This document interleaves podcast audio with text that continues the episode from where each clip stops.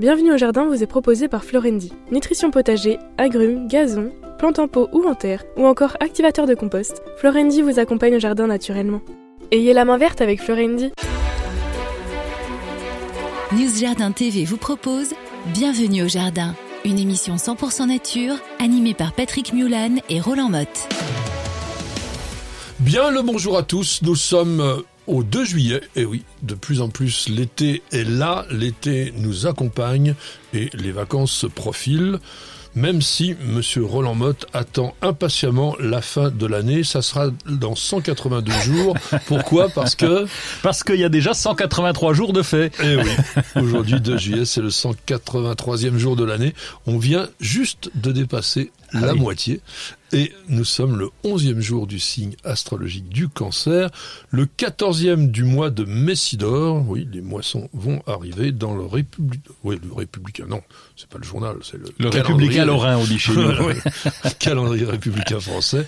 Et le jour qui est associé est une plante extraordinaire qui est vraiment du moment, qui est La lavande. eh oui, la lavande, la lavande, le genre lavandula. Qu'est-ce qu'on entend dans lavandula? Euh, l'avant, l'avant déjà. L'avant, et puis l'après-du-là. Ils ont voulu faire l'après-du-là, mais ça n'a pas marché. Non, on Non, entend, c'est pas ça. On entend laver. Ah, l'avant. Ah oui, t'as raison, laver. Pourquoi Laver. donc laver Parce que ça, bizarre. bah, ça a toujours été un produit qu'on associait avec les savons pour le parfumer. Oh. Voilà, c'est vraiment quelque chose. C'est un coup de linné, ça, de trouver un nom comme ça? Alors bien sûr, le genre lavandula a été créé par Monsieur Carl von Linné en 1753. Est-ce que tu savais qu'il y a 47 espèces de lavande Oh là, 47, non, 47, parce que nous, on n'en fréquente pas 47 quand même. Non, hein. on n'en fréquente pas 47. On est toujours dans cette famille des plantes aromatiques euh, qui est la famille des lamiacées qu'on appelait les labiers dans le temps. Pourquoi les labiers? L'habillé, ah bon, pas la moindre idée. Qu'est-ce qu'on entend dans labier? L'habillé, l'habillé, l'habillé fait pas le moine? Les, les, les labiales Les labiales, Ah, donc les lèvres. et c'est parce que ce sont des fleurs qui portent dans leur forme une sorte de lèvre qui Oh. sert de terrain d'atterrissage. Quand on est sur les sauges, on parlera des sauges de ces jours. Euh, sur les sauges, on a vraiment un vrai terrain d'atterrissage pour l'insecte qui vient les polliniser. Et c'est la lèvre, oui, tu le fais très très bien. Oui.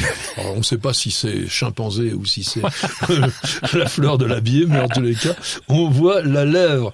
Alors, que sont les lavandes? Des petits arbustes qu'on appelle des sous-arbrisseaux souvent. Pour moi, c'est quand même plus des arbustes parce que la partie ligneuse, elle n'est pas simplement au niveau de la souche, elle est aussi aérienne. Ça se développe quand même en bois. Et d'ailleurs, c'est important parce qu'il ne faut pas tailler le bois. Oui, puis ça peut faire du gros bois, du vieux bois assez, assez. tôt. D'ailleurs, elle devient moche hein, au fil Voilà. du temps. C'est exactement ça, puisque en fait, la particularité ou le défaut de la lavande, c'est que ça ne reperce pas sur le vieux bois.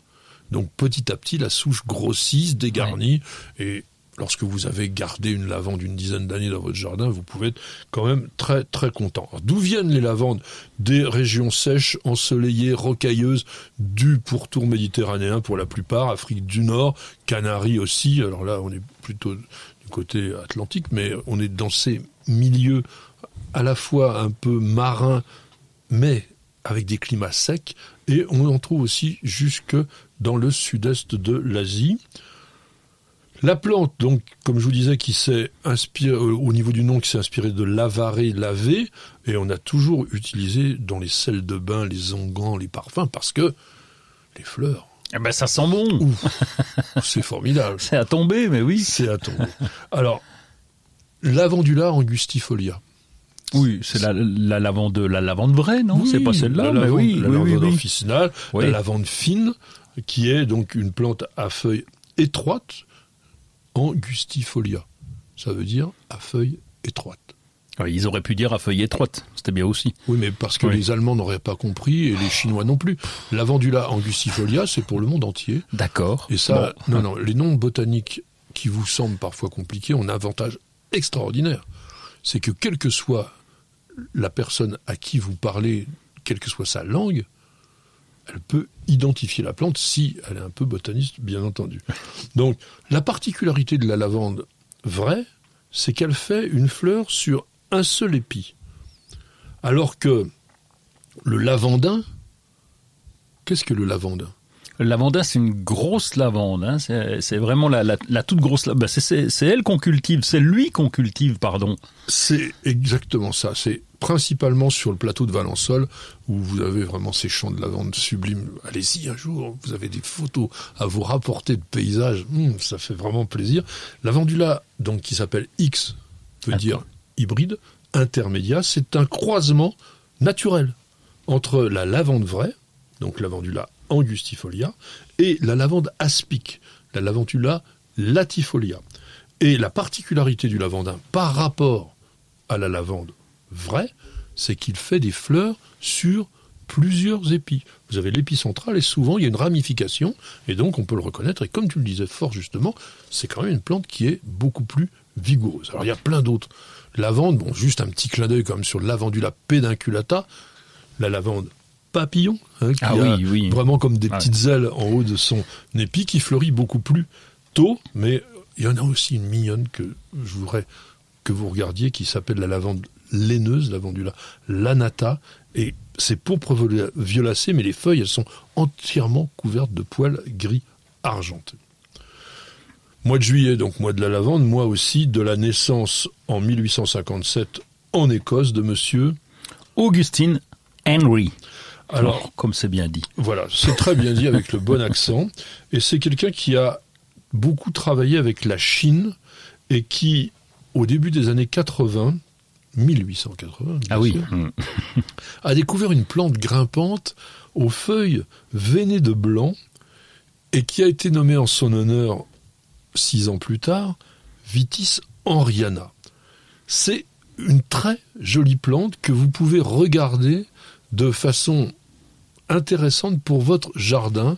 On l'avait aujourd'hui intégrée dans le genre Partenacicius. Donc c'est une vigne vierge, la vigne vierge Mhm. de Monsieur Henri, et qui, ouais, ça vaut le coup. Elle est beaucoup moins forte au niveau de la vigueur que les autres, mais elle est beaucoup plus jolie. Et puis alors, un arbre lui a été dédié un truc invraisemblable qui s'appelle Hymenopteris henrii, donc Henri pour Monsieur Henri. C'est un arbre qui fleurit une fois tous les 36 euh, du mois, quand il veut. Très spectaculaire, belle floraison blanche, etc. Je vous en mettrai une photo parce que nous avons la chance d'en avoir vu à l'arboretum de Camtout en Belgique. Ils ont des hyménoptéris qui fleurissent de temps en temps. Et ça, c'est toujours un événement. C'est un peu comme quand on a le- l'arôme titan qui, qui fleurit. Alors, aujourd'hui, 2 juillet, nous sommes à la Saint-Martinien, qui a été martyrisé à Rome au 1er siècle, Oh. et Saint Bernardin, Bernardino. Il y a aussi euh, la visitation de la, Vierge, de la Vierge Marie. oui, c'est-à-dire qu'est-ce qu'elle a fait? Donc elle est, elle est passée par là. Elle, a, été- elle était enceinte de Jésus, elle a été voir sa cousine Élisabeth, qui était elle enceinte de Jean-Baptiste.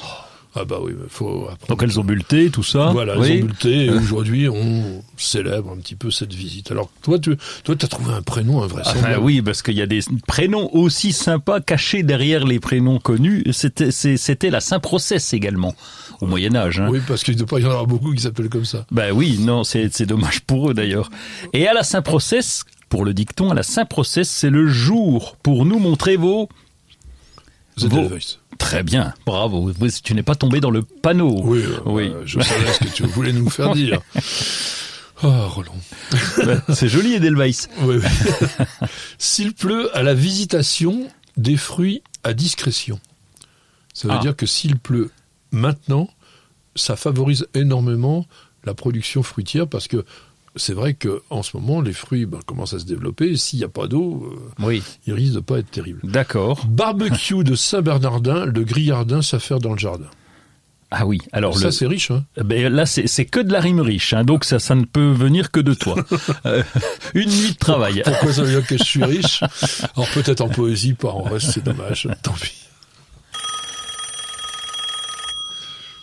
Oh, Alors, question de Ufovni. C'est son pseudo.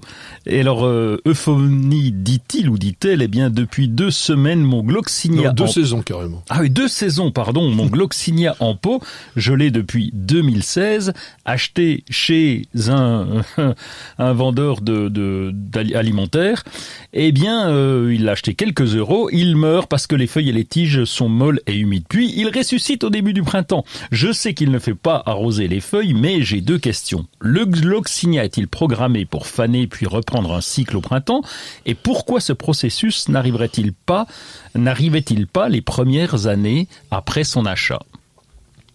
Alors effectivement, le Gloxinia, qui s'appelle pas Gloxinia d'ailleurs, qui s'appelle Synangia speciosa depuis des années et des années, il y a un vrai Gloxinia en botanique euh, qui ressemble pas, qui est de la même famille des Gesneriaceae, mais qui se ressemble pas. Donc on devrait dire le Synangia. Mais bon, On dit plutôt Gloxinia des des fleuristes. Ouais. Exactement. Normalement, c'est une plante qui entre en dormance. C'est une souche rhizomateuse qui conserve toute l'énergie de la plante et la partie aérienne disparaît complètement. Ça s'appelle tout simplement une plante caduque. Il n'y a pas de mystère là-dedans. Euh, voilà, c'est un processus normal pour ce gloxinia. Mais, lorsque les conditions sont particulières, parce que pourquoi une plante rentre en dormance? Ben, C'est parce qu'elle habite dans des régions où il y a des périodes climatiques bien marquées. Que ce soit l'hiver, avec le froid, Mmh.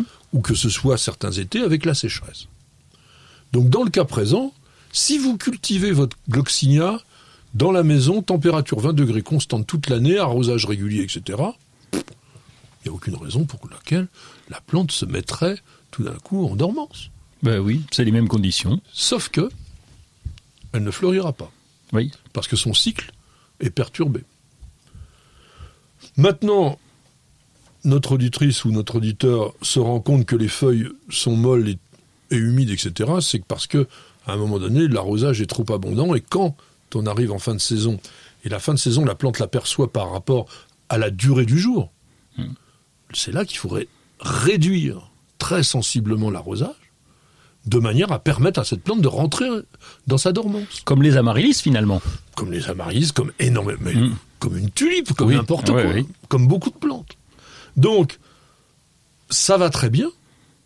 Je dirais, si la plante reprend, elle s'endort, on l'arrose plus, elle revient, ça va fleurir. Donc il faut faire ça. Le gloxinia, c'est pas la plante la plus simple à réussir à la maison.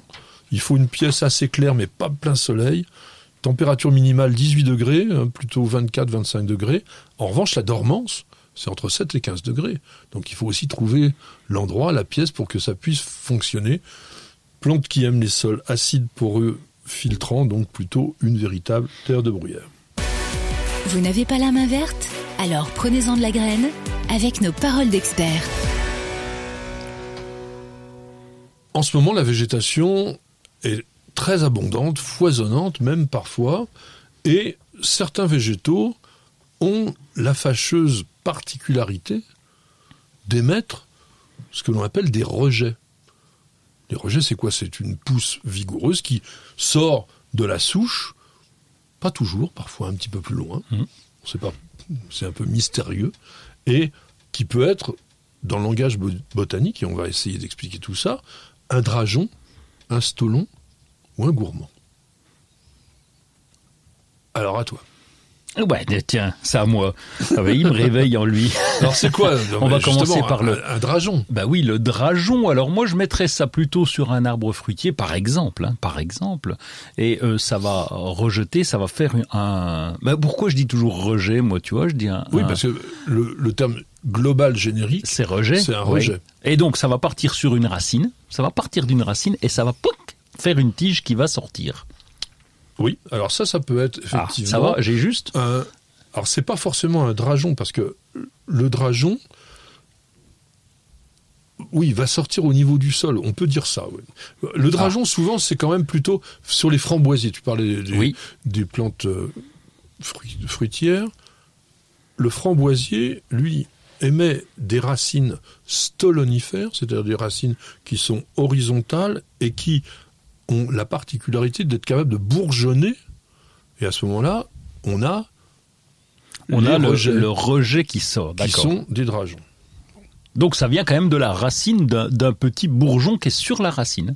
Voilà. Exactement, c'est ce qu'on appelle un bourgeon adventif. Et c'est une pousse au départ souterraine. Les drageons, on en a énormément sur des plantes qu'on appelle des plantes drageonnantes. Eh oui. Ah, J'aurais eu juste là, tiens. Ouais, t'étais en train de le dire en même temps que moi. Alors cite-moi quelques-unes quand même de ces plantes drageonnantes. Eh parce ben, qu'il y en a qui sont intéressantes. Alors moi je te dirais l'acacia déjà, le, le- l'acacia dans le sud de la France, donc le mimosa Ouais. qui va qui va lui rejeter. D'ailleurs c'est un vrai euh, un vrai boulet, euh, il en fait trop. Mais le, l'acacia du nord de la France, à savoir le robinier, c'est Ah oui, encore le, pire. le robinia, oui, c'est pour C'est ça que oui oui, oui. On l'utilisait en, en, en taillis. Le taillis qu'on coupe tous les 30 ans et les rejets permettaient de ravoir, hein, vous savez, parce qu'on fait des barrières avec euh, cet acacia, ce robinia pseudo-acacia. Nous, on en a un très très beau, très près de notre jardin, un magnifique arbre. Mais à 10 mètres du tronc, c'est-à-dire donc sur toutes les racines fasciculées, les racines longues, ça rejette de Oui. partout. C'est un arbre fait une forêt. Quoi. Oui, c'est ça, pratiquement. Bon, on en a un qui est pratique, c'est le noisetier. Ah oui. Noisetier, parce que là, on peut faire des, des tuteurs. Là, moi, j'adore mon noisetier qui en, qui, il y en- il y en a partout. coup, le lilas quand même. Hein. Ah oui, le lilas, oui. C'est un problème, le lilas, d'ailleurs. Hein, ouais, ça, ça peut devenir euh, lourd aussi. Bah, Il y en a un qui est encore pire au niveau du problème, c'est le sumac de Virginie. Oui, on, Le on est, rustifina, alors là. on est presque dans la plante, euh, en- en- pas envahissante, mais si, pas si, loin quand même. hein. Elle n'est pas invasive parce qu'elle Oui. va pas se multiplier partout, mais elle est envahissante sur le lieu où elle se trouve. Ah Oui, ça c'est sûr. Même le cognacier du Japon, alors l'élante, l'élante qui lui fait partie Oui. des plantes invasives, on en parlera un jour aussi de ça. Euh, L'argousier, donc l'hypophaïre amnoides, tout ça, ça fait vraiment, vraiment beaucoup de drageons. En botanique, c'est assez facile de voir si une plante est drageonnante. Parce que son nom d'espèce est particulier. Des stolons, stolonifera Voilà. Moi, le cornus stolonifera. Ah, c'est ça, bah, oui. En plus, Oui, il oui. connaît tout, c'est formidable. Ah, je suis oui, le meilleur en cornoyer botanique. stolonifère. Il y a la mélanquier aussi stolonifère, Ah la mélanquier stolonifera. La saxifrage stol- stolonifère que l'on cultive en plante d'intérieur, qui est assez marrante. Ça fait des petites feuilles arrondies, bicolores, et puis il y a des longs fils comme ça, puis après on a des bébés un petit peu Ah partout. oui, euh, et, et donc, euh, bah, ça peut s'ancrer dans le sol, hein, tout, tout simplement. Il y a même, bon, il y a un palmier stolonifère, Camelidora stolonifera, et puis, au niveau du gazon, on utilise l'agrostyle stolonifère qui fait un tapis très très dense, justement grâce à ces stolons. Il y a même un cactus. Echinocactus stoloniferus, qui est aussi. Alors, il fait des touffes. Il y a, il y a la, la plante principale, puis après vous en avez autour. Alors comment est-ce qu'on va essayer d'empêcher une plante euh, de drageonner Mais c'est compliqué parce que c'est dans sa nature quand même. oui, il faudrait ne, ne pas toucher les racines, ne pas bouger. Mais quand tu les as les machins, il faut bien les couper quand même. Quand t'as ton acacia ou ton robinia pseudo-acacia comme tu le disais, il y a un moment tu vas pas te laisser envahir au niveau du gazon. Donc il va bien falloir couper, tondre, enfin faire quelque chose. Alors, faut essayer d'aller les chercher vraiment sur leur point de naissance.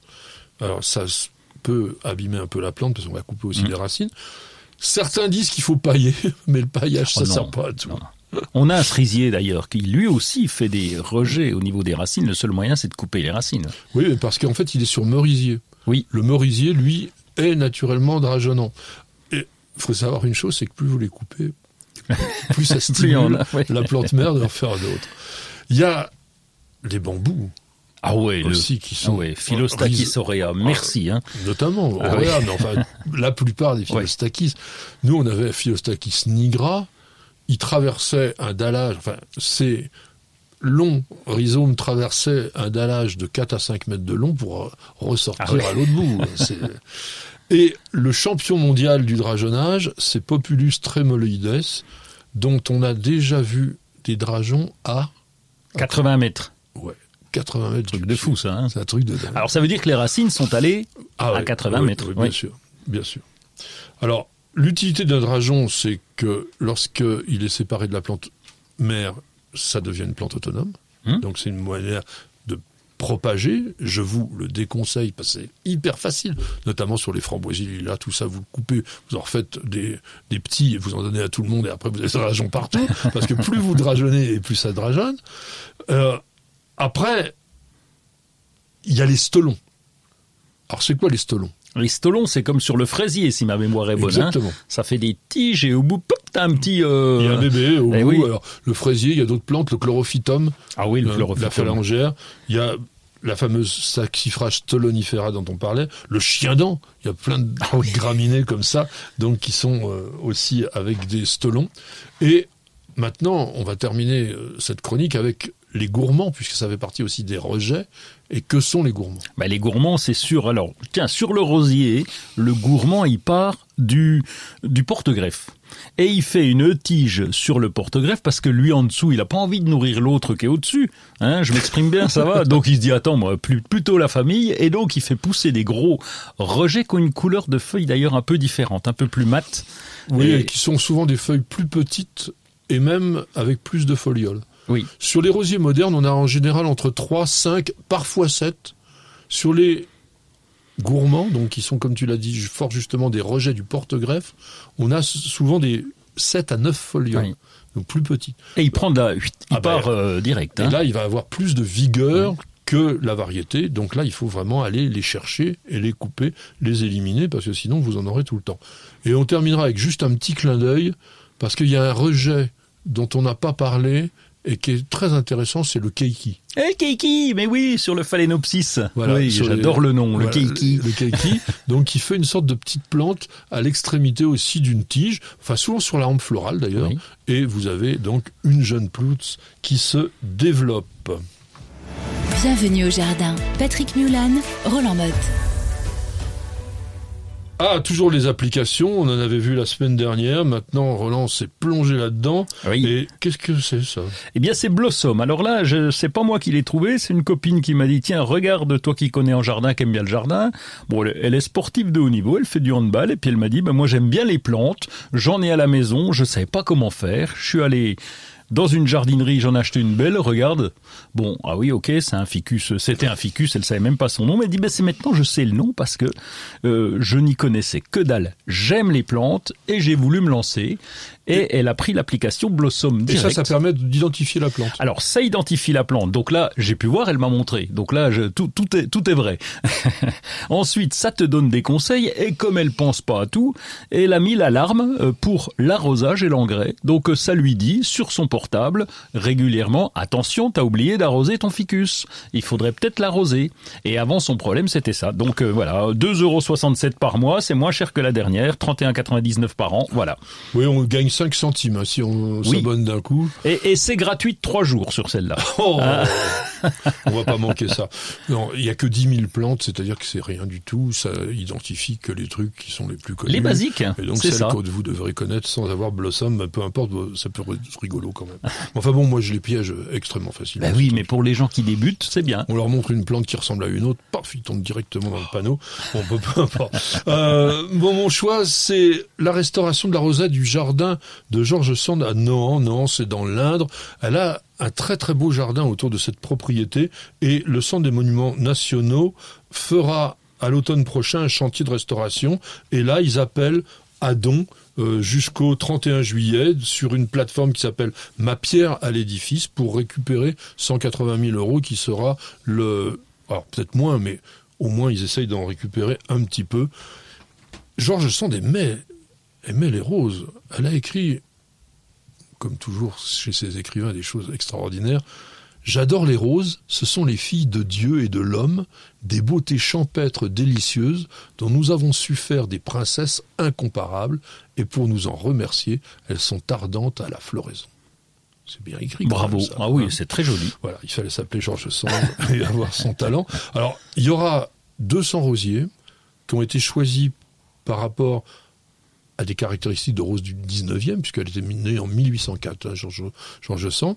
2500 bulbes, 340 mètres linéaires de buis. Bon, bonjour la pyrale. Euh, non mais bon, ça va être vraiment un jardin qui va renaître. Moi, je l'ai vu déjà ce jardin. C'est vrai qu'il y a une âme.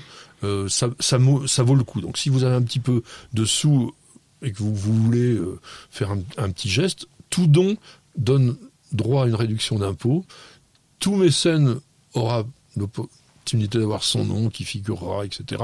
Vous avez, en fonction de ce que vous donnez, quelques petits avantages, c'est pas extraordinaire, et quand même de dire que l'opération est parrainée par l'entreprise Les Roses anciennes André Ève, que l'on connaît bien, et qui effectivement vont certainement mettre les meilleurs rosiers qu'il faut pour tout cela.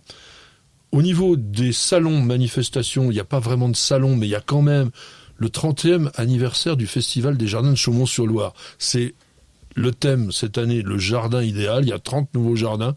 30 ans, 30 jardins, c'est un peu logique. C'est quand même un endroit où il faut venir se promener. Oui. L'époque est absolument idéale pour aller faire un tour là-bas. Ils ont ouvert, on en avait parlé, un, un hôtel qui est juste à côté. C'est bucolique et c'est surtout quand même un lieu, une sorte d'utopie artistique. C'est un endroit ouais, où tous les sens sont en éveil. C'est une programmation à la fois jardinière, botanique, artistique.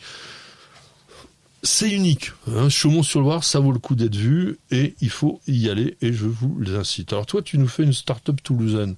Oui, je suis très autant des fois où je te, je te, présente des choses pour te faire plaisir, mais là j'étais j'étais favorablement surpris par Autour. C'est une jeune start-up des petits jeunes qui ont décidé de créer leur, leurs emplois et créer une activité et un vrai boulot là autour. Et Autour, E A U T-O-U-R, O, virgule, tour, on pourrait dire. Et c'est une tour, donc ils occupent l'espace aérien au niveau du jardin. Alors de deux façons. Soit avec euh, du terreau, évidemment, donc ça fait des alvéoles et on peut occuper l'espace, on peut Ou- faire des grands trucs. Ou alors d'hydroponie comme tu- Ou alors de l'hydroponie, et là ils le font au niveau professionnel. C'est 90% fabriqué près de Toulouse, puisqu'ils ont fait ça, puis 10% quand même dans l'Est de la France. Donc Ah. on va avoir autour.com où ils vont vendre les produits directement en ligne. C'est pas encore le cas pour l'instant. On les trouve dans des jardineries autour euh, de Toulouse, à Albi, à Castres, même à Brest, tiens. Et puis, bah, progressivement, ils vont se développer sur Internet. Donc, euh, bravo pour l'initiative, en tout cas. Eh ben écoute, c'est déjà intéressant. C'est non mais bon, pourquoi pas. Hein. Alors moi je voulais avoir un livre en coup de cœur. C'est rare que je le fasse, mais euh, on est arrivé à la période de vacances. Vous avez peut-être un peu plus de temps pour lire. Darwin presque facile par Pierre Jouventin. Alors Pierre Jouventin, c'est un crack. Hein. C'est quelqu'un qui est vraiment un scientifique, etc. Il nous fait un livre qui va simplifier la connaissance du darwinisme. Vous savez, Darwin, Charles Darwin, il a créé la théorie de l'évolution à une époque où c'était extrêmement compliqué parce qu'il y avait encore une implication religieuse énorme dans les principes. On pensait toujours la Genèse en sept jours, etc. Et lui, il a montré en fait que bah, tous les êtres vivants non seulement étaient beaucoup plus anciens pour la plupart que ce qu'on croyait, mais surtout qu'ils étaient liés les uns aux autres et qui s'adaptaient et qui v- évoluaient en fonction bah, des conditions qu'ils rencontraient dans leur milieu. Alors ce livre donc va apporter un éclairage moderne en plus hein, de ce que a fait Darwin, avec la présentation quand même historique de la bagarre qu'ils ont eue avec les autres scientifiques de l'époque, l'humain qui rentre là-dedans et l'homme qui est au final un animal parmi les autres. C'était complètement révolutionnaire à l'époque. Donc ce livre se lit très facilement, il y a des illustrations qui sont sympas, ça vous rend vraiment cet homme plus proche et surtout ses idées vraiment, vraiment plus modernes. Alors, avant d'avoir terminé avec Darwin, on va se calmer un tout petit peu, on se repose quelques secondes seulement et on revient tout de suite après une petite page de publicité. Prenez soin de votre jardin avec Oriange 3 en 1. La nouvelle innovation Solabio. Insectes, acariens et maladies, un seul produit et c'est fini.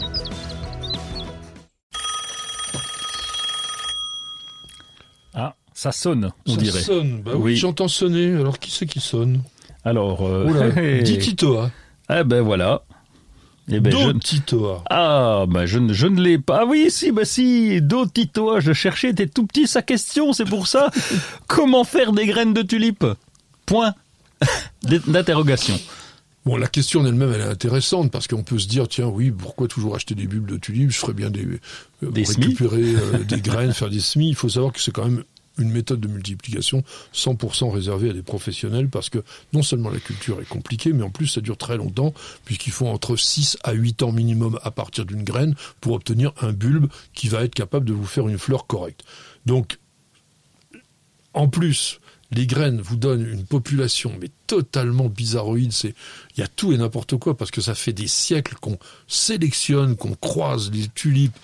Il y en a énormément de sortes aujourd'hui de tulipes avec des groupes bien particuliers, les triomphes, les Darwin, vous avez euh, les, les simplatives, les doubles tardives. Enfin, c'est très compliqué. Donc quand vous avez des graines bah, surtout si vous avez plusieurs sortes de tulipes, elles sont mariées les unes les autres, vous avez un truc, un cafarnaum.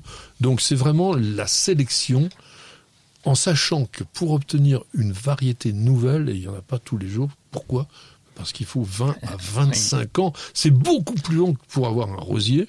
Donc, le mieux, c'est de replanter les bulbilles. C'est très simple. Une tulipe, donc son oignon, après la floraison, développe des mini-bulbes tout autour, et cela, vous pouvez les séparer, les cultiver les uns avec les autres, généralement dans une petite terrine. Si vous les laissez dans le sol, vous les retrouverez jamais. Ou alors vous laissez la plante se naturaliser. Mais sur la tulipe, la naturalisation, elle n'est pas aussi bonne que sur le narcisse, par exemple. Donc, on s'excite pas là-dessus. On va arriver au mois d'octobre. Ça sera la saison d'achat des bulbes de tulipes. Et là, vous serez sûr d'avoir vraiment des fleurs. Vous cherchez la petite bête?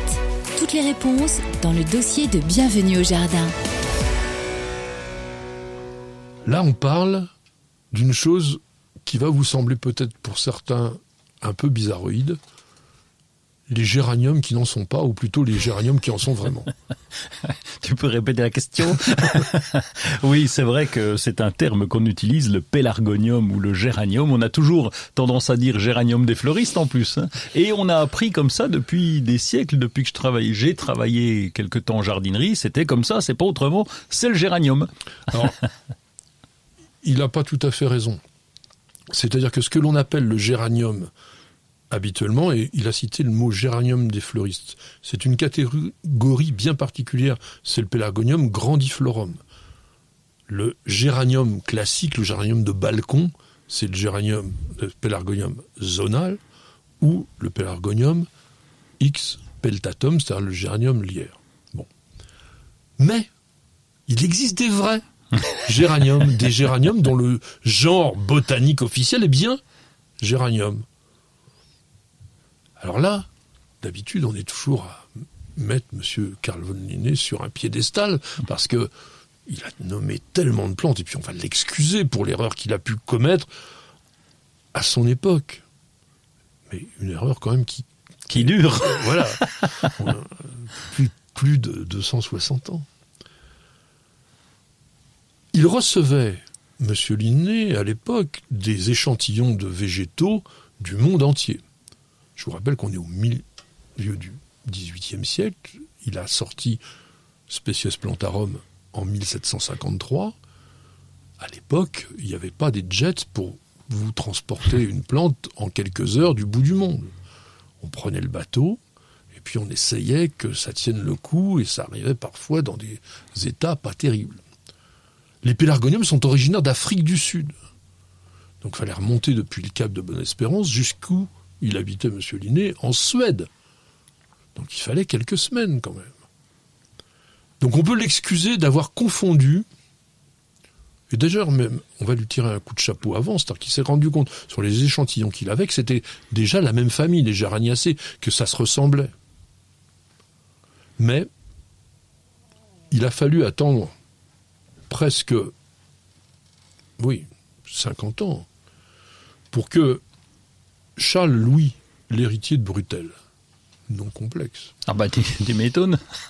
Français qui, pauvre malheureux, a été assassiné en 1800. Il est mort assassiné, mais c'était un bon botaniste. Il s'est rendu compte que les géraniums, donc dont nous allons parler maintenant, le vrai genre, avaient 10 étamines, que les fleurs des pélargoniums, qui vous allez vous dire, par rapport à ce que l'on va vous présenter maintenant, ça ne se ressemble pas, mais si, le pélargonium botanique, le sauvage, il ne fait pas des grosses fleurs comme on connaît aujourd'hui, il a des toutes petites fleurs. Et il a sept étamines seulement. Et il y a même, d'ailleurs, une autre plante qui est très proche, qui s'appelle l'érodium, et qui a, si je me rappelle bien, cinq étamines. Donc ces trois genres-là peuvent être confondus quand on les regarde simplement. Alors, qui sont ces fameux géranium vivace, comme on dit. D'ailleurs, quand vous allez en jardinerie, si vous demandez des géraniums, on va vous donner des pélargoniums. Mais si vous demandez des géraniums vivaces, on va vous donner les plantes dont nous allons parler maintenant. Au rayon vivace. Au rayon vivace. Parce et donc, ce sont... oui, ce sont des plantes vivaces, donc la racine va rester en vie, et puis bah, ils vont disparaître pendant l'hiver. Hein. Pas tous, pas tous, c'est vrai, mais semi-persistants. Oui.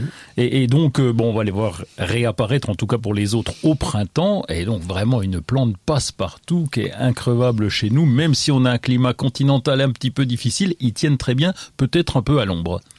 Alors beaucoup de ces espèces sont des plantes d'ombre ou de mion, qui sont donc très intéressantes pour faire des, tapis, des couvre-sols dans des sous-bois assez clairs. Il y en a énormément, 400 espèces. Ah oui. On ne croirait pas. Et contrairement donc à ce que tu disais tout à l'heure, il y en a donc des vrais persistants, macrorhizome par exemple, qui est vraiment un gros géranium avec des feuilles très découpées, qui est, vraiment sympa. Géranium cinereum, oxonianum, qui est aussi très intéressant, il fait des petites fleurs sympas. Bon, il y en a plein d'autres, Riversalianum, etc. Bon, eux sont persistants, donc on les cultive à la fois pour les feuilles et pour les fleurs. Les couleurs. Oh, oh, superbe. alors le bleu, moi c'est le, bleu qui me vient en tête tout de suite parce que, ouais, ouais, parce que c'est la, c'est la star finalement. C'est une des stars. Dans le bleu, oui, mais il y en a des blancs. Il y en a des roses, il n'y en a pas de rouge. Contrairement au pélargonium, qui lui a vraiment un, vrai rouge.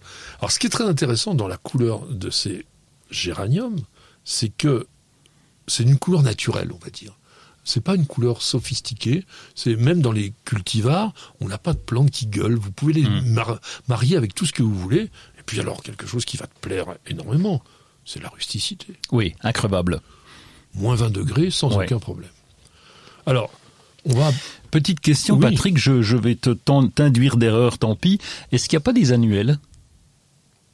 Non, par définition, c'est les géraniums vivaces. Oui, mais il n'y a pas des, tu sais, les géraniums à Robert, par exemple, qu'on trouve en mauvaise herbe. Mais là, Robert n'est pas du tout annuel. Il, ah d'accord, ok. Il revient tous les tous les ça, ans. Ça, il revient tous les ans. Ça, je te le confirme. Oui, oui, oui. Ok. Oui, d'ailleurs, c'est intéressant de d'avoir cette réflexion-là, puisque si vous voulez avoir la référence locale de l'existence de ces géraniums vivaces, bah oui, vous avez géranium robertianum, cette herbe à Robert, qui est mignonne d'ailleurs, ah un peu envahissante, mais euh, qui, qui a son charme.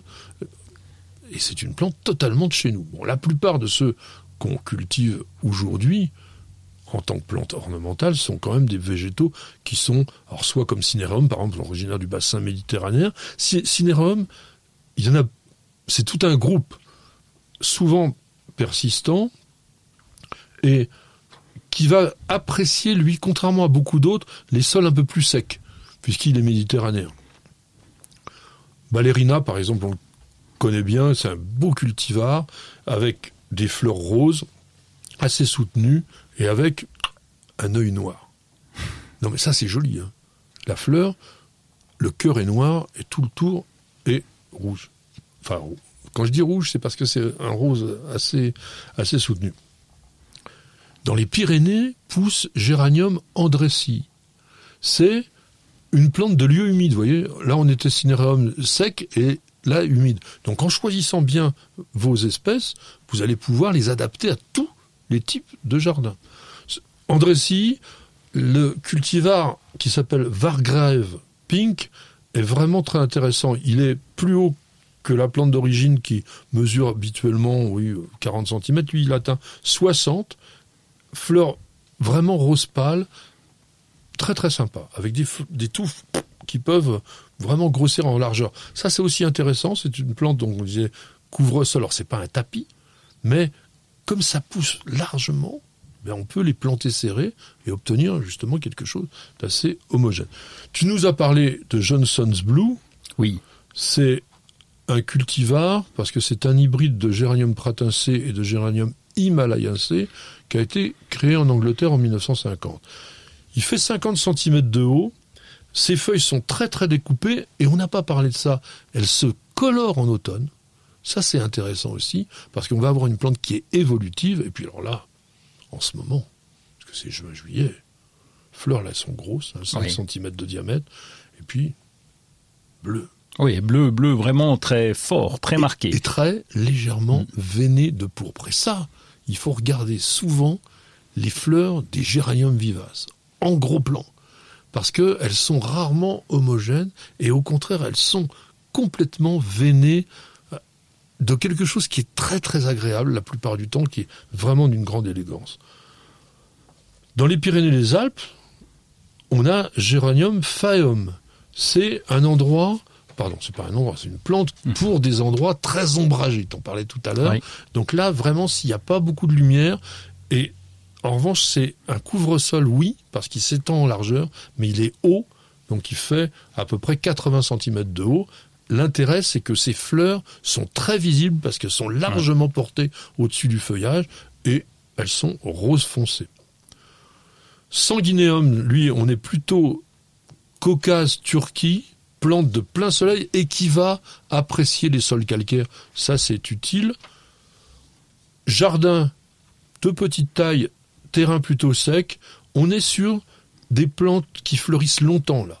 De mai jusqu'à la fin août, pratiquement.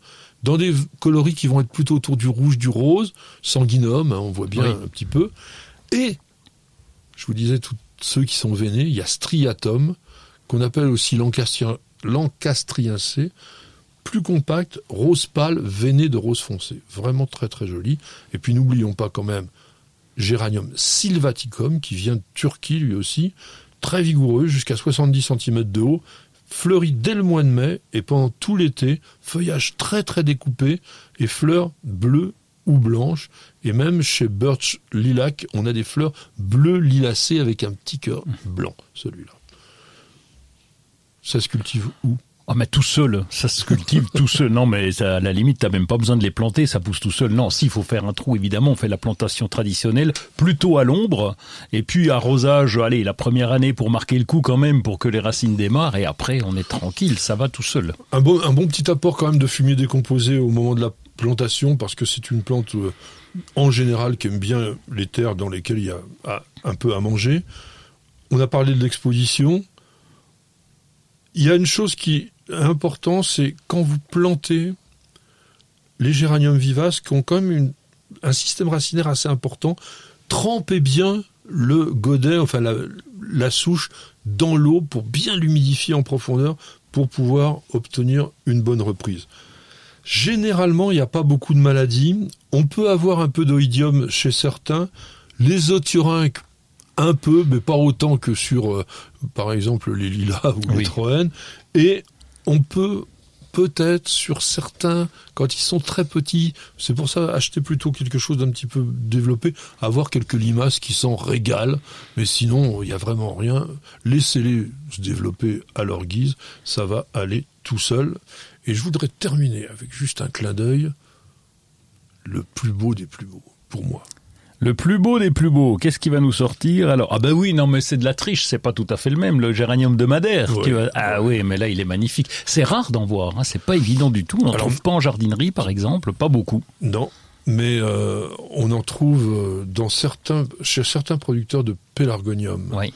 euh, des spécialistes.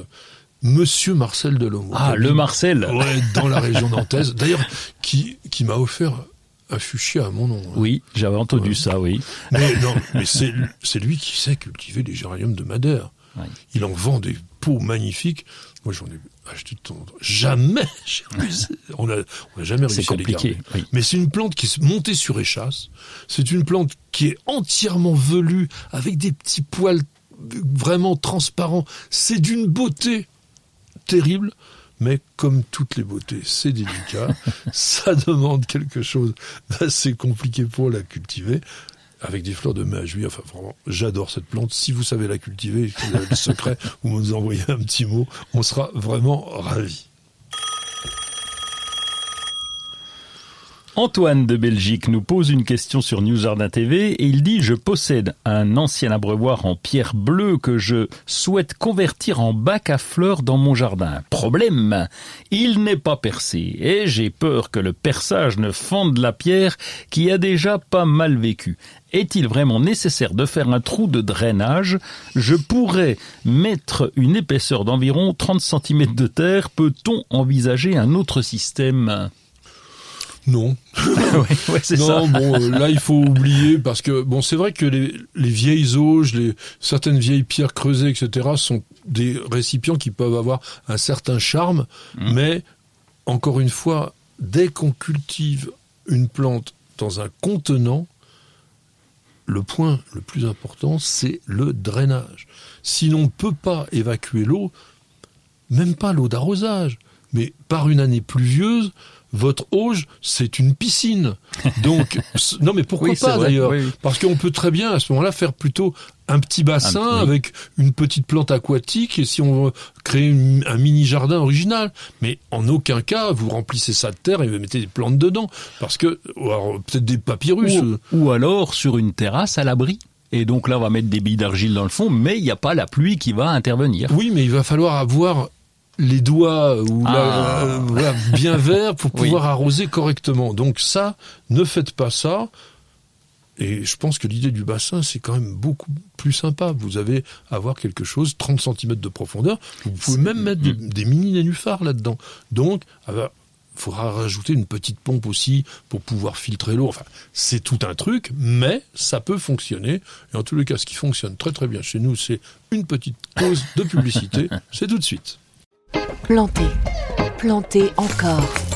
Gardez le rythme. Allez-y, vous êtes doué. Mettre les mains dans la terre. Nourrir, partager, faire grandir. Surprenez-vous. Fertiligène, révélez votre nature. Bienvenue au jardin. Patrick Mulan, Roland Motte. Ouh, au mois de juillet, je crois qu'on aimerait bien se reposer, mais au jardin, Non, mais non, on mais se non, repose mais pas. Enfin, si, on peut quand même en profiter en ce moment. On déstresse, donc on peut pas tout avoir, on peut pas se reposer, mais quand même on déstresse en allant cueillir toutes les fleurs qui traînent. Ah, Oui. pour les manger. Bon, entre autres, Entre- mais pas que, mais pas que, parce que bien Les sûr, fleurs y a- fanées au compost. Euh, oui, les fleurs fanées au compost et puis les fleurs de basilic par exemple et les fleurs euh, à, ramasser aussi. Donc euh, la récolte, mais pas que la récolte puisque quand on coupe les fleurs de basilic, ok on récolte, mais en même temps on donne un petit coup de main à nos basilics. Mais ça on en a déjà parlé. Oui, on en a déjà parlé, mais enfin, c'est intéressant de le rappeler. Si vous pincez bien le basilic, vous allez avoir des ramifications qui favorisent le développement des feuilles, et c'est quand même ce qu'on cherche en premier. Mais toi, tu manges aussi donc les petites sommités florales. Alors quand on dit manger, c'est exagéré quand même. C'est juste accompagner une salade pour faire un peu de déco. hein. Voilà. C'est plutôt sympa. Et donc, euh, autre fleur Bah, il y a d'autres fleurs. Bon, euh, oui, il y y a les même les capucines. Non, on va les laisser. Tu me parlais des capucines, hein, c'est ça Oui, non, les capucines, je vais les laisser parce qu'elles vont faire des graines, donc je touche à rien. Et donc les graines au vinaigre, c'est excellent. Par contre, il y a tout un tas de floraisons. Je vais commencer par les rosiers parce que ça c'est évident. Donc tu, on va tu manges couper. des rosiers? Euh, on pourrait, Ouais. on pourrait, bien sûr, mais on va, on va pas le faire pour l'occasion. Des spaghettis bolognaises. Ouais, tu vas tomber en syncope, donc on va pas le faire. Mais ça fait rien. Il y a, t- il y a, il y a la promenade au jardin pour aller observer toutes les fleurs et faire le nettoyage. C'est quand même une période dans laquelle il faut se balader dans le jardin, on en profite, c'est vraiment très très bien. En revanche, il y a quand même cet entretien inévitable de toute saison, mais surtout en ce moment, désherbage, tonte. Alors tonte peut-être un petit peu moins Un peu souvent. moins, on est plus peinard là quand même, ça pousse nettement moins vite à cette période, et donc euh, c'est juste les tiges de plantain, on va essayer de réguler quoi. Oui, c'est pas un gazon qu'il a, donc évidemment, Oui. vous avez compris. On va certainement pas. Euh, et taille, euh, oui, bah, taille, tu tailles ce qui dépasse. C'est ça, c'est comme mon petit tour de fleurs, je vais regarder, puis il y a toujours une branche ou deux qui est cassée, abîmée. Bon, c'est un nettoyage qui est plutôt cool. Oui, c'est plutôt cool et ça permet quand même d'avoir au final un aspect du jardin toujours impeccable. Oui, et toujours une vision de ce qu'il y a à faire aussi, parce que quand tu te balades et que tu fais ça, tu découvres toujours, euh, il y a eu une limace à un endroit, il y a eu un truc ici, il y a un, un chevreuil qui est rentré dans le jardin. Oh. Non, ça n'arrive pas, heureusement on a mis des barrières. Mais bon, voilà, tu vois toujours les petites imperfections, branches cassées aussi, ça m'est arrivé l'an dernier euh, sur les un petit coup premiers. de vent et tout Ah ça. ben voilà, oui. Alors, le matin de bonheur Euh, non, n'importe quand. Plutôt n'importe quand, parce que le matin de bonheur est réservé à, à, à, à l'observation, non plutôt au travail, parce qu'il fait frais. Le soir, c'est arrosage. Tu sais que les journées sont bien réglées l'été. Hein. Le soir, c'est arrosage. Et dans la nuit, c'est la chasse aux limaces. Alors, tu tailles tes cucurbitacées, c'est quoi la technique? La technique, c'est de laisser, c'est d'attendre qu'il y ait des petits fruits déjà pour voir clair, parce que c'est vrai que quand on en a beaucoup, on va pas tout tailler. Alors le melon aussi, c'est bien un peu plus précis, mais on va dire qu'on va laisser entre 4 et 6 fruits par euh, par plante et puis on va couper au bout parce que pour les courges en tout cas ça a tendance à filer à prendre de la place donc on a intérêt quand même à limiter. Oui, puis il faut concentrer un peu la sève sur les fruits si on veut avoir quelque chose de bien. Bon, s'il pleut, évidemment, attention aux limaces. On peut mettre quand même un peu de phosphate ferrique plutôt en préventif, le phosphate ferrique, parce que si vous le mettez trop tôt, enfin trop tard plutôt, ben, elle mange plutôt vos cultures et elle mange pas le phosphate ferrique et vous avez quand même des dégâts. Surveillez le niveau des olas. Oui, Olas, bah, tu sais, je t'en ai déjà Oui, oui. parlé, je t'en parle souvent. J'en reparlerai moi aussi. C'est pratique euh, puisque c'est en, dans les carrés potagers, en tout cas, ça nous dépanne bien. Et donc, le niveau d'eau a tendance à descendre pas mal en ce moment. Le pesto de bourrage, c'est quoi ce truc Mmh, oh là là, qui connaît pas celui-là Les- La bourrache, on a tendance à dire c'est Oh, une fleur hein, comestible. Ben non, mais il faut prendre les jeunes feuilles bien hachées, j'allais dire mâchées, non, bien hachées, et on fait un, un pesto qui est magnifique. Alors évidemment, l'avantage par rapport au pesto de basilic, bon, le goût est un peu différent, euh, goût iodé, mais il n'empêche que ça accompagne aussi euh, plein de choses. On fait des nouilles avec justement avec le pesto de bourrache parce qu'il est très bon et il y a beaucoup plus de feuilles par rapport au basilic. Puis ça, Ah ouais, ça pousse tout seul. Hein. Ça doit râper un peu sur la Non, langue. du tout, du tout. Tu te fais des, tu te fais des idées quand même. C'est fou ça. Bon, on va diviser les grosses touffes des plantes vivaces euh, qui ont fleuri au printemps de façon à les rajeunir et à permettre de nouveau une belle floraison. N'oubliez pas de tuteur- tutorer les dahlias, du moins les grands. Et puis, vous pouvez aussi pincer les tiges quand elles sont un petit peu trop longues et qu'elles n'ont pas encore formé les, les boutons pour pouvoir avoir plus de ramifications. Attention, c'est vraiment une sorte de garde-manger à pucerons. Les dahlias, en général, sont couverts de pucerons noirs, notamment. Bon, on peut les badigeonner avec ce qu'on veut. Euh, tondre le gazon plus haut de coutume, tu l'as pas dit. Moi, je tendrais plutôt le gazon un peu plus haut pour que les, les brins se, s'ombragent les uns avec les autres. Ça ne m'arrive jamais parce que je suis toujours, même au printemps, en position haute. Oui, donc c'est pas Donc, un gazon, euh, c'est oui, ce ça. En ce moment, on ramasse l'herbe coupée parce que si vous la laissez sur le sol, ça fermente et ça peut vraiment créer des, des maladies. Récolter la lavande là, en ce moment. Oui, c'est vrai, oui. moment. On, on va ensécher, ensacher les fleurs, non? J'allais dire tailler aussi. Oui, on va en sacher, mais on peut la tailler en même temps. Donc euh, finalement, oui, c'est récolter et tailler. Alors si vous taillez, vous ne coupez pas sur le vieux bois, vous laissez au moins, on va dire, 3 cm de jeunes pousses de la base de cette année. Il y a des récoltes quand même au potager, les oignons, l'ail, l'échalote, tout ça, quand Oui. ça a bien jauni. Euh, généralement, on laisse ressuyer ces légumes bulbeux sur le sol de trois jours s'il fait sec, parce qu'à ce moment-là, ils se gardent beaucoup mieux. Et puis, tiens, ah, ah, tu m'as pas parlé de ça. Les altises, comment tu fais pour t'en débarrasser? Ben alors, hein, la technique est extrêmement simple. Je ne plante plus de choux. non, mais on, a été, il y a deux ans, on a été tellement déçus par euh, les, les cultures de choux qui étaient envahies d'altise. Le seul moyen, c'est le filet de protection, mais qui est compliqué à mettre. euh, bon, le filet anti-insectes. Le filet anti-insecte.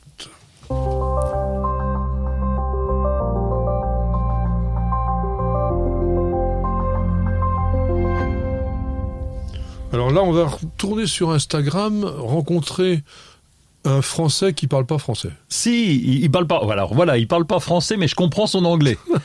Yes, it is very good.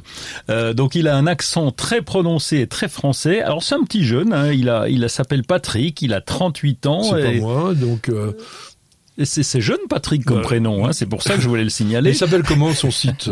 Son site, ah oui, j'ai, faudrait que je commence par ça. The Frenchy Gardener. Oh The, donc The Frenchy Gardener, 542 publica- publications, 42 600 abonnés, c'est déjà Ah pas oui. mal. Et il Et fait on est en Angleterre, là Non, on est à on est à, à, à, à- à Berlin, excuse-moi. Voilà, on est à Berlin Ah, parce oui. que c'est un gars qui voyage beaucoup. Il est allé à Paris, il est allé à Amsterdam et maintenant il est à Berlin. Il est oui, c'est international son petit site là. Il est originaire de la campagne française, il dit pas où, mais il a il a aimé ça avec ses grands-parents. Puis deux ans, il a découvert le jardin et il nous fait partager tout, un petit peu tout. Et alors c'est très bien fait parce que il s'agit de réel. Tu sais, c'est des petites vidéos assez pratiques dans lesquelles il nous explique comment faire. Il il a découvert le jardin il y a deux ans. Oh bah, Donc- il doit être très expert alors. Ben non, il est pas trop expert, mais il fait passer justement le message à des non-experts qu'on croise de plus en plus, et il va, il va expliquer euh, depuis sa première graine jusqu'à la pousse. Il y a- beaucoup de potager à l'intérieur. Et c'est quoi la qualité de- des explications? Ah, c'est très simple et c'est très bien fait. Dans un réel, tu as, tu as 30 secondes finalement pour t'exprimer. Il faut aller à l'essentiel et donc c'est plutôt pas mal fait. On comprend tout de suite le, le message. Alors nous, on préfère une émission d'une heure. On a l'occasion de mieux expliquer les choses. Alors dans les livres, j'ai quelque chose en beau livre sur les insectes qui sont quand même de plus en plus intéressants et intéressés dans les jardins. Ce livre, donc les insectes rois de l'adaptation, de Monsieur Luc Passera, a été édité par Cae. J'aime bien cet éditeur Coe. Il y a toujours des très très beaux livres, des, très, livres intéressants. Donc on se rend compte aujourd'hui que de plus en plus, les insectes ont un rôle important à jouer dans notre quotidien et on les connaît mal. On ne connaît pas forcément leur stratégie, leur évolution, la façon dont ils vivent. Et puis alors, il y a des insectes qui ont des couleurs, des formes absolument extraordinaires. C'est quand même un très beau livre avec des images que l'on rencontre assez rarement, mais on vous explique plein de trucs. On vous explique la diffusion des phéromones, on vous explique les signaux lumineux odorants, euh, comment ils, oui, comment ils se, nourrissent, euh, ce qu'ils mangent, comment ils, ils migrent également, comment ils s'adaptent à des milieux inhospitaliers, comment ils peuvent être aussi mimétiques. Donc il y a énormément de choses dans ce livre, c'est un feu d'artifice de couleurs et de choses très très intéressantes. Je rappelle donc ça s'appelle Les insectes rois de l'adaptation de Luc Passera chez Coae. Ça coûte 26 euros. C'est un livre qu'on peut aussi offrir. Alors peut-être pas à des enfants parce que c'est quand même assez copieux ce qu'il y a, mais aider par exemple justement à l'initiation à l'entomologie. Maintenant, on va s'aider à l'initiation à la sorcellerie Ah, j'adore. avec mon jardin de sorcière. Alors c'est pas vraiment un livre, c'est un coffret. Il y avait un livre de chez Plume de Carotte, d'ailleurs du même auteur Bernard Bertrand. Là, il est avec Frédéric Lissac, Lisac plutôt, pour ce livre coffret. Donc il y a l'idée d'une sorcière jardinière avec des savoirs, des traditions populaires, des vieilles histoires. Donc il y a une histoire. Donc on- ça commence par la découverte d'un vieux coffre dans, dans une cabane, dans un jardin oublié, avec des sachets de graines justement. Là on a on a ça, euh, des, des photographies, des, des, des vieilles euh, voilà des, des, vieilles choses jaunies, un, un herbier voilà comme on a ici avec des plantes sauvages. Et puis alors il y a un carnet, il y y a un carnet de sorcellerie là euh, pour avoir euh, un petit peu les recettes. Donc c'est rigolo, c'est original, c'est bien fait. Franchement, on, on prend plaisir à regarder ça. Alors c'est plutôt effectivement pour des- peut-être pas des enfants enfants quand même, mais pour des des jeunes parce que Ou pour moi. ou pour toi, bah Oui. écoute, on te, l'offrira, ça fera. Il y a un parchemin ultra, sor- ultra secret des sorcières pour qu'elles transmettent de mère en fille toutes leurs recettes depuis la nuit des temps. Et il y avait trois sachets de graines magiques, hein, tu les as. Il y a Ah des oui. baies d'églantier pour fab... Ah ouais, pourquoi les baies d'églantier? Pour fabriquer le poêle à gratter, faut, faut à l'intérieur, il, doit- il doit y avoir quand on le coupe le poêle à gratter à l'intérieur de ces baies d'églantier. C'est rigolo comme tout, c'est bien fichu, on peut passer un bon moment avec ça. D'ailleurs, pourquoi pas profiter de l'été pour offrir ça justement à des jeunes, les initier un peu à la nature à travers des questions un peu bizarroïdes. Nous avons une question de Hop. euh, Hop qui nous Hope. dit. Hop. L'espoir. Hope. Hope. Hope. Hi hop. I hope you. On dit pas hi hop. Non Hop. Bon. Bon, on va pas faire un débat là-dessus. Alors, concernant les cochenilles dont vous présentez des traitements dans plusieurs de vos vidéos, je n'ai rien vu sur l'huile de Nîmes qui, je crois, bloque les mandibules des insectes et qui les tue. Qu'en pensez-vous, Patrick? Ça y est, j'étais bloqué. T'as les ça, mains oui. bloquées. Bon, je crois qu'on a déjà répondu une fois où- Oui. à, ce- à cette question. Bon, qu'est-ce que le Nîmes? Le Nîmes, c'est un arbre originaire de l'Inde qui s'appelle aussi le margousier, Asidaracta indica, famille des méliacées, méliacées dans lequel on trouve certains arbustes comme le Melia azédarac, par exemple, qui est un très bel arbuste. Euh, on trouve aussi euh, les niaoulis euh, de Nouvelle-Calédonie. Donc cette plante, enfin cet arbre plutôt, sécrète énormément de substances chimiques et il est utilisé depuis la nuit des temps là-bas en Inde pour mille et une choses. On en fait du savon, du dentifrice, de, des, produits de beauté, des produits aussi euh, contre les poux, contre. Enfin, c'est contre tout. Et il a fait évidemment l'objet d'études scientifiques intéressantes pour pouvoir se rendre compte est-ce que c'est des croyances populaires ou est-ce que ça fonctionne. Et les effets insecticides du Nîmes sont réels, notamment de l'huile de Nîmes, parce que l'azadiractine, donc qui est le composé le plus efficace qui est à l'intérieur de cette plante-là, joue exactement ce qui a été dit. Ça a un rôle sur le système nerveux de l'insecte et ça va le bloquer au niveau de son comportement alimentaire. Le seul problème, c'est que même si la toxicité est considéré comme assez faible pour les mammifères et les oiseaux, que la plante a priori, enfin du moins, la substance n'est pas mutagène, c'est une substance très très très toxique pour la faune aquatique, donc notamment les poissons, euh, les crustacés, etc. Et elle n'est pas autorisée officiellement aujourd'hui dans notre pays parce que il faut savoir que tout produit qui a un effet notamment insecticide ou fongicide ou herbicide ou rodenticide, c'est-à-dire contre les rongeurs, doit bénéficier d'une A et même une autorisation de mise sur le marché, c'est-à-dire tout simplement une homologation par les services officiels qui sont représentés par l'ANSES. Donc c'est vraiment ces gens-là, donc l'Agence nationale de sécurité sanitaire de l'alimentation et de l'environnement, qui produit l'autorisation. Mais pour avoir une autorisation, il faut avoir une demande. Mmh.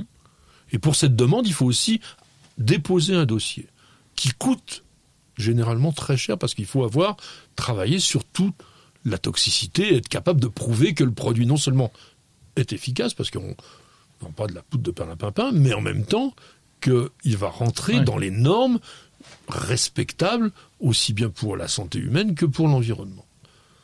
Donc aujourd'hui, bien que ce produit soit énormément employé dans plein de pays, il n'est pas officiellement autorisé chez nous.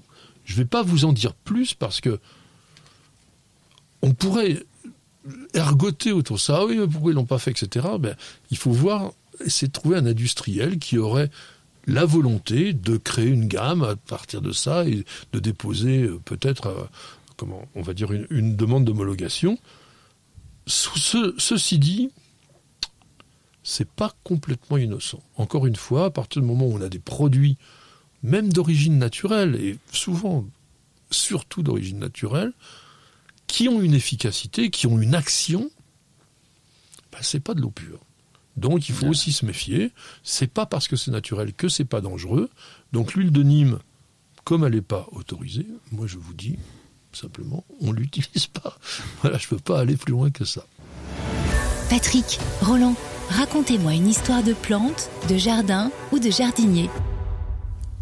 Nous allons essayer de parler d'une plante qui va ravir mon ami Roland, puisque c'est une plante du potager, et qui nous racontera quelques histoires peut-être piquantes, à savoir les piments. ah oui oui, c'est toujours des histoires piquantes ou brûlantes, on pourrait dire même, euh, parce que parce qu'on a tous fait l'essai d'un piment, puisqu'il y a différents types de piments. On est toujours convaincu que c'en est un qui craint rien, et évidemment on croque là-dedans. On a, on a on a eu des crises de larmes. On a eu des crises de larmes. Oui, c'est vrai que parfois ça fait couler les ah larmes sans qu'on le veuille. Alors, je voudrais quand même vous citer une phrase magnifique de Monsieur Christian Bobin dans son livre Jet, le jet comme le jet des chênes de 1998, il dit Les secrets sont des piments sur le bout de la langue. Tôt ou tard, ils mettent la bouche en feu. Ah. C'est joli. Hein. c'est pas fou en plus.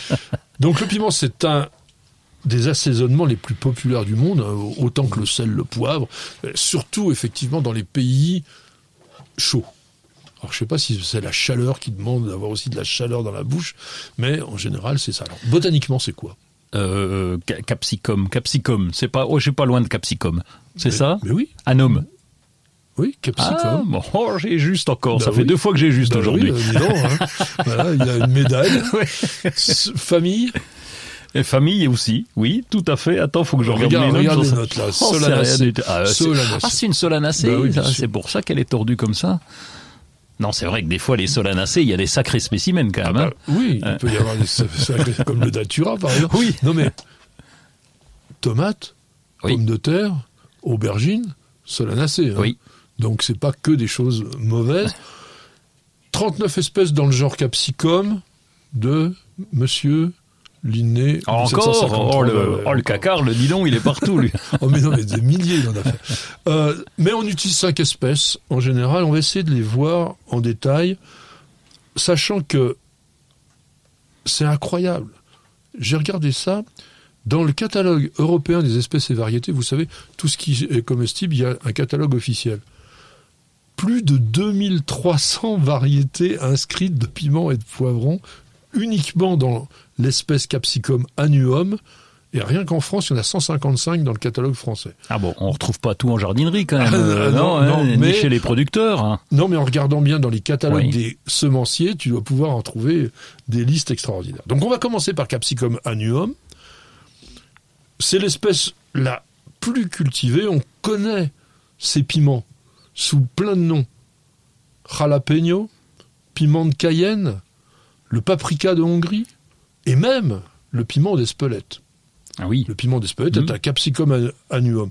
Le piment d'Espelette, d'ailleurs, qui est une variété bien précise qui s'appelle Goria, que l'on cultive essentiellement dans le Pays Basque, et qui est un piment à la fois fruité et dont la saveur piquante ne se développe qu'après séchage. Et d'ailleurs, c'est important de le dire parce que méfiez-vous énormément des piments séchés. Encore plus Ouais. Que des piments frais. Il y a des très très beaux capsicum annuum décoratifs. Le Peruvian Purple, par exemple, il a aucun goût intéressant, mais il a des belles fleurs violettes et des fruits aussi de cette couleur-là.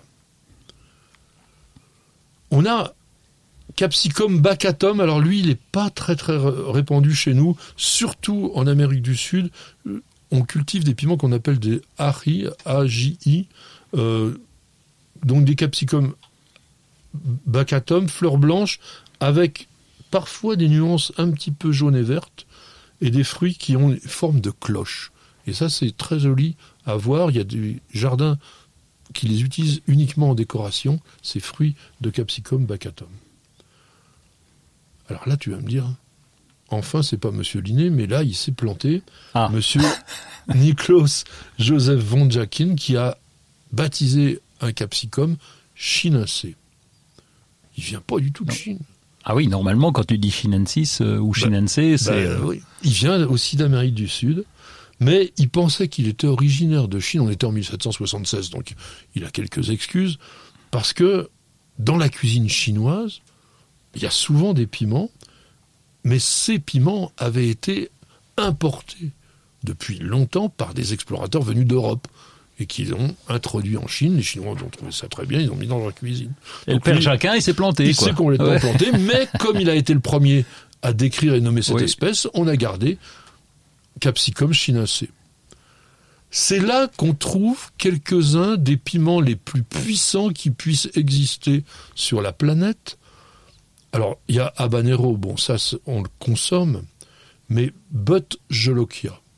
But jolokia est, a été longtemps considéré comme le piment le plus fort qui existe. Vous verrez que c'est pas lui aujourd'hui, mais il est à l'origine de tous ces piments qui dépassent le million sur l'échelle de Scoville, et on parlera de cette fameuse échelle de Scoville dans quelques instants. Il y en a un qu'on appelle le piment enragé, Capsicum frutescens. Donc il doit calmer, lui, non? Alors, c'est on, on est, on est monté, mais on connaît très très bien, c'est celui qui donne le tabasco. C'est Ah dans oui. Capsicum frutescens qui a cette variété de tabasco, donc avec cette fameuse sauce.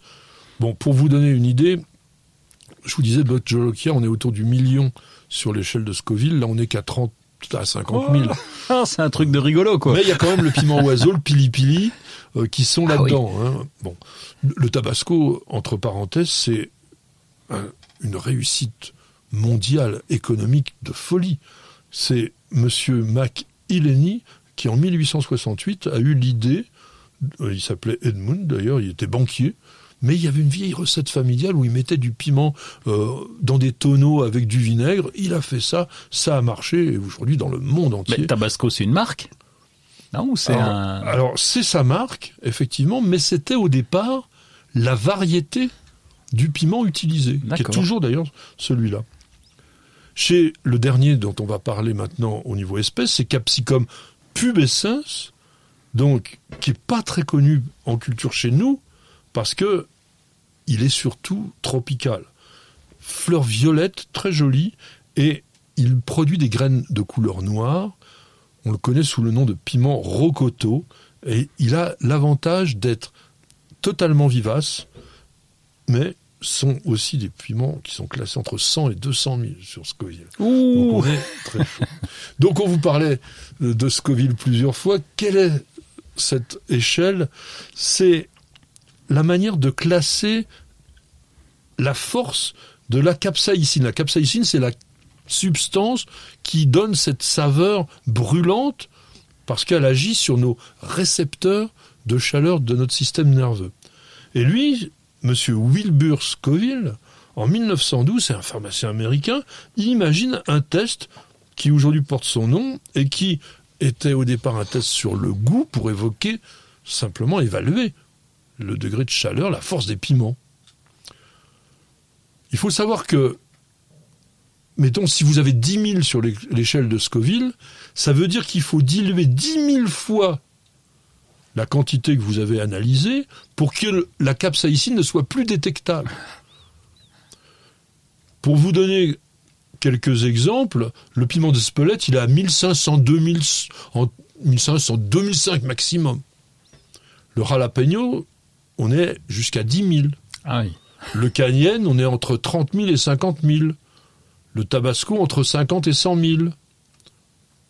Le habanero, 80 à 300 000. Ça dépend un peu. Plus il y a de chaleur, plus, ça monte aussi. hein.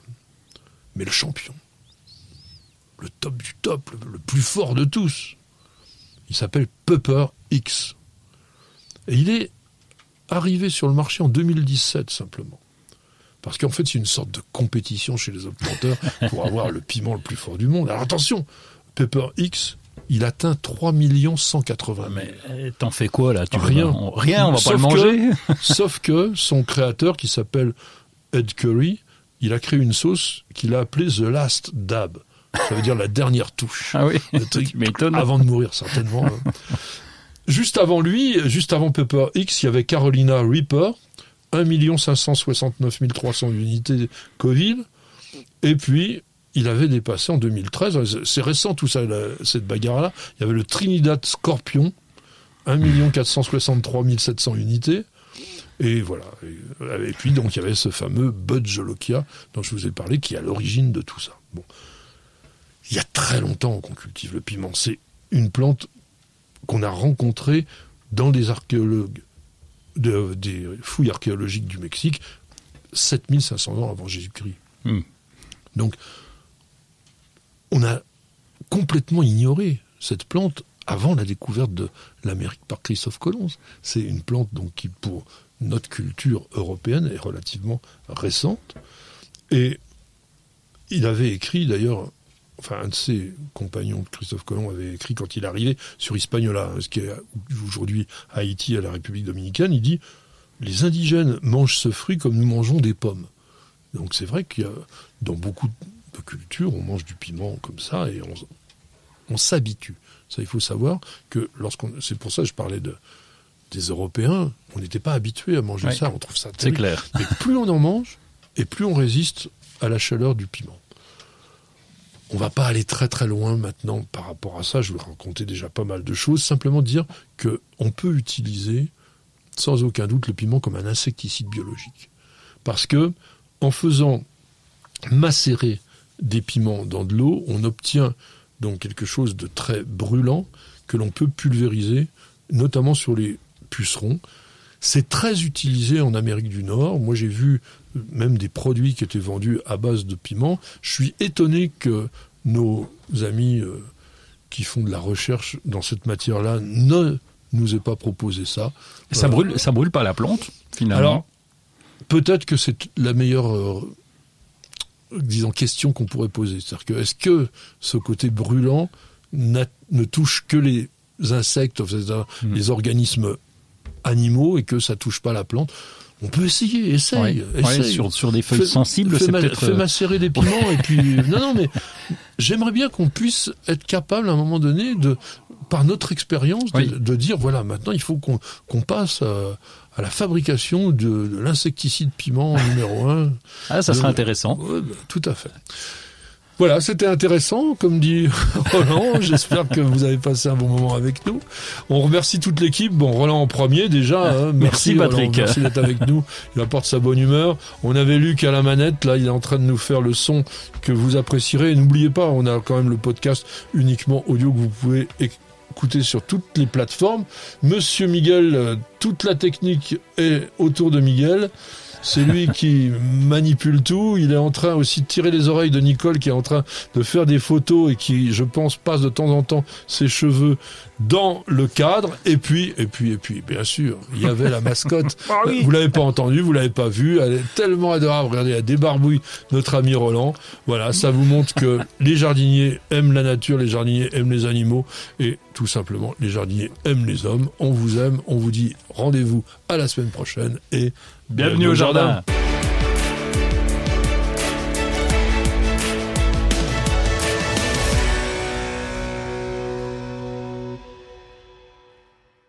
Vous avez écouté Bienvenue au jardin avec Florendi. Nutrition potager, agrumes, gazon, plantes en pot ou en terre, ou encore activateur de compost, Florendi vous accompagne au jardin naturellement. Ayez la main verte avec Florendi.